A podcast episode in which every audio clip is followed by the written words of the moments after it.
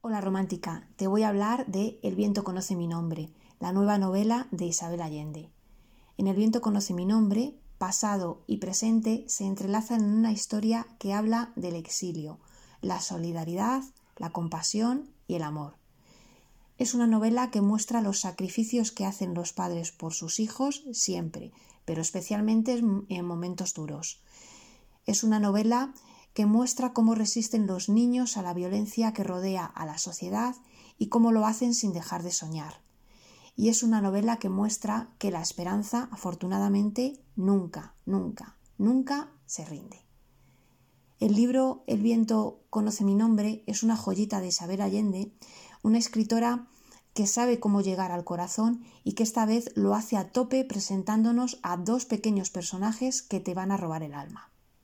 Primero, está Samuel, un niño judío que vive en Viena durante el año 1938, justo en pleno lío con los nazis antes de que comience la Segunda Guerra Mundial.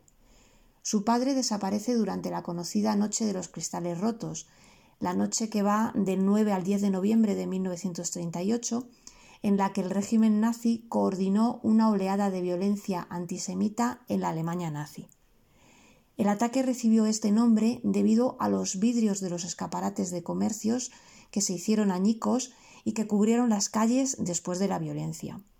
Pues esa noche la familia de Samuel lo pierde absolutamente todo y la madre del niño, luchadora como ninguna, logra conseguirle un asiento en un tren que lo lleva hasta Inglaterra, donde junto con su inseparable violín comenzará una nueva vida cargada de soledad y muchas dudas. Él solito. Luego, la historia nos traslada a Arizona en el año 2019, donde conoceremos a Anita, una niñita salvadoreña de 7 años.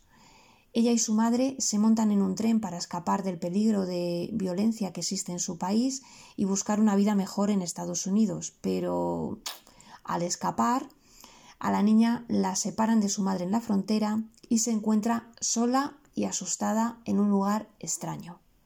Afortunadamente tendrá de su lado a dos valientes, Selena, una trabajadora social súper comprometida, y Frank, un abogado de éxito, que van a luchar por reunir a Anita con su madre.